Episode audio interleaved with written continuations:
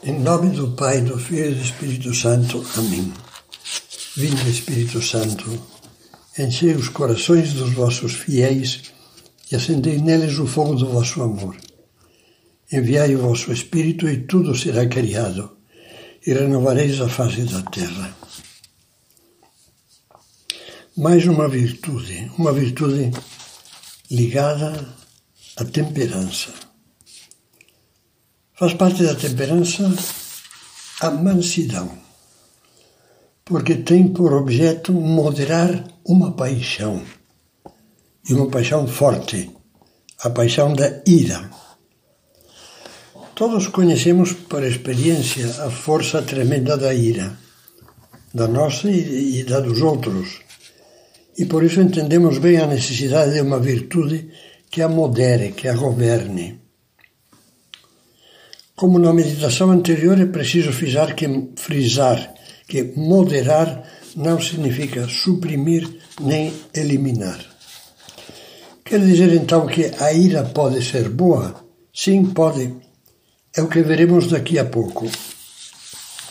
Mas para começo, começo de conversa, lembremos a doutrina sobre as paixões, os sentimentos, emoções, que como a ira tem o lado espiritual e o lado somático, perturbação nervosa, taquicardia, subida de pressão, etc.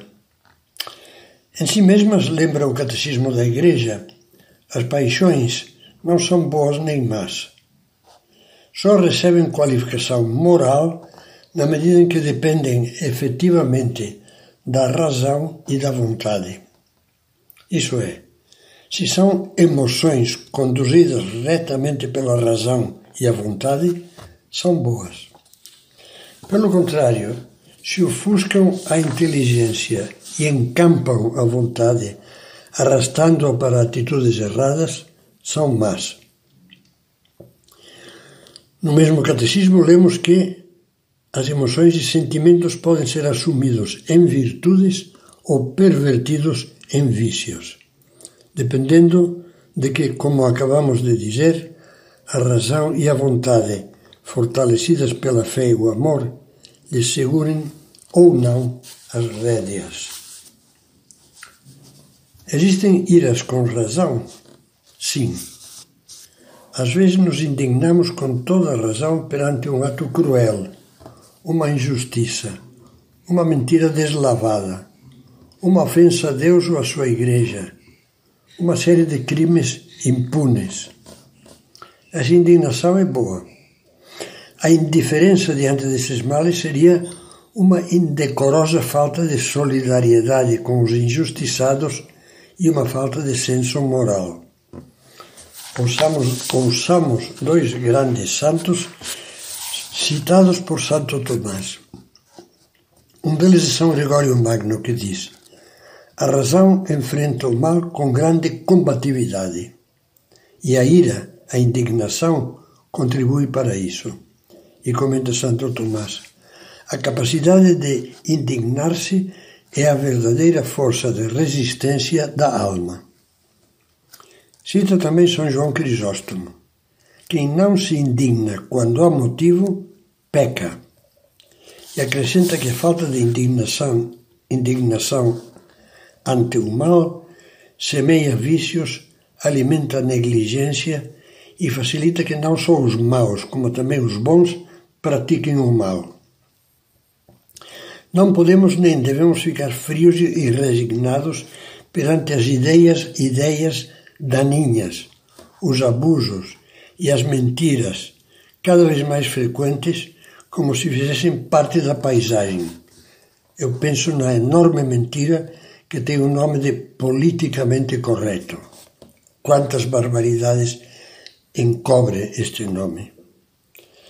Devemos reagir, tentar combatê-las com armas limpas e pacíficas, com elevação intelectual e moral, em privado ou através da mídia, mas cuidado. Mesmo a ira boa pode se tornar má. Quando? Quando não, não é apenas ira contra o mal, mas ódio contra a pessoa que fez ou propagou o mal. A falta de caridade estraga tudo. Se o ódio, a represália ou o espírito de vingança acendem a indignação, a ira boa corrompe-se, deixando de ser um bem. Com fórmula breve, Santo Agostinho dava a receita certa, que você já deve conhecer: detestar o erro, mas amar o que erra. As nossas iras cotidianas. As iras cotidianas nós as conhecemos bem. Explodi. Não aguentei. Esse vai me ouvir. Espera que eu te apanhe. Expressões frequentemente adicionadas de palavrões e injúrias. Essa nunca pode ser ira boa. Precisa ser firmemente moderada. Santo Tomás, de acordo com Aristóteles, menciona três tipos de ira ruim. Eles dão o seguinte nome: a ira aguda. É a da pessoa, a pessoa que se irrita logo por qualquer motivo leve. A ira amarga. É a da pessoa que guarda a ira por muito tempo e não a tira da memória. Chama a ira encerrada nas vísceras. Em latim, inter viscera clausa é o ressentimento. A ira difícil dá esse nome à ira vingativa. A, a dos que não param a te darem o troco, se possível, em dobro. São Tomás não teoriza, conhece o ser humano. E em, alguma dessas classificações, provavelmente nós nos reconheceremos. Como combater a ira ruim? Combater a ira ruim vivendo a virtude da mansidão, que não é a virtude dos fracos, mas dos fortes. Só uma alma forte que está com Deus pode segurar as rédeas a esse cavalo indómito. Como? Primeiro, com humildade. Jesus nos inicia o caminho certo. Aprendei de mim que sou manso e humilde de coração, e encontrareis repouso para as vossas almas. Já vimos que a humildade é o humus fecundo de todas as virtudes. Pode ter mansidão a pessoa amante do bem e da justiça, que não olha para os outros com arrogância, que não os despreza, porque sabe, sabe bem que ela, se Deus não a amparar, pode cair nos mesmos ou em piores erros. A Bíblia, no livro dos Provérbios, diz: a ira não tem misericórdia. A mansidão cristã é inseparável da misericórdia. Isso não significa que não se deva corrigir, mas sem precipitação, deixando a indignação esfriar e seguindo os conselhos das almas experientes e santas, como São José Maria, que no livro Sulco diz: quando é preciso corrigir, deve-se atuar com clareza e amabilidade, sem excluir um sorriso nos lábios se for oportuno. Repreender muitas vezes é necessário, mas ensinando a corrigir o defeito, nunca por um desabafo do teu mau caráter. Primeiro dizia com a humildade, depois lutando por praticar atos de autodomínio. Os atos de autodomínio não se fazem sem mortificação. Mais uma vez, soa aos nossos ouvidos aquela frase de caminho já várias vezes citada: onde não há mortificação, não há virtude. A primeira mortificação é calar. Não repreendas quando sentes a indignação pela falta cometida. Também esse ponto de caminho já foi citado. Espera pelo dia seguinte ou mais tempo ainda.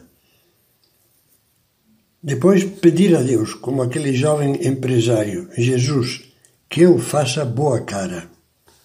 Sempre lutar para exercitar a mansidão, esforçando-nos por fazer atos análogos aos que sugere caminho. Dizer a palavra acertada e não a palavra ardida sobre a ferida. ter um sorriso amável para quem incomoda, calar ante o mal-entendido sem transcendência, manter conversa afável com os maçantes e os inoportunos, não dar importância cada dia a um pormenor ou outro aborrecido e impertinente das pessoas que convivem conosco, e no trânsito eu lhe diria não olhar para o rosto de quem fez barbeiragem e quase bateu no, no teu carro, porque sem ver a cara é difícil ter, ter raiva. Além disso, corrigir nossos maus hábitos pessoais de desabafo, reclamação, protesto e evitar estrilar com comentários negativos. Por fim, nunca esqueçamos que ter razão não é motivo para irar-se com as pessoas nem para ficar com raiva delas. Procure gravar esta verdade. Ninguém foi ao céu por ter tido razão. Pelo contrário, por ter compreendido, perdoado, corrigido do modo, do modo certo e ter ajudado, muitos se salvaram. Vamos ver então o questionário sobre a mansidão. Perco a calma com facilidade, caindo em reações desproporcionadas. Percebo que a ira é com frequência um reflexo das nossas próprias fraquezas, especialmente do nosso comodismo e da nossa falta de paciência. Tenho reações bruscas de cólera. Compreendo que a ira é uma fraqueza própria de uma pessoa que não luta por dominar as suas paixões. Evito agredir os outros com comentários ferinos ou censuras ásperas. Vejo claramente que a origem de muitas irritações é, com frequência, a dificuldade que eu tenho de aceitar pequenas humilhações ou contradições que seria melhor esquecer.